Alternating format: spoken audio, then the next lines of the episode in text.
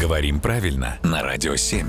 Владимир, доброе утро. Доброе утро. Доброе утро, Владимир. Вопрос от слушницы Ирины из Обнинска. Смотрела она тут сериал под названием «Лихорадка» и задумалась, откуда появилось слово «лихорадка». Ну, лихо — это вроде как горе, а в «радке» э, слышится радость. Слышится. А, здесь действительно история связана со сложением двух слов, э, но радость тут ни при чем.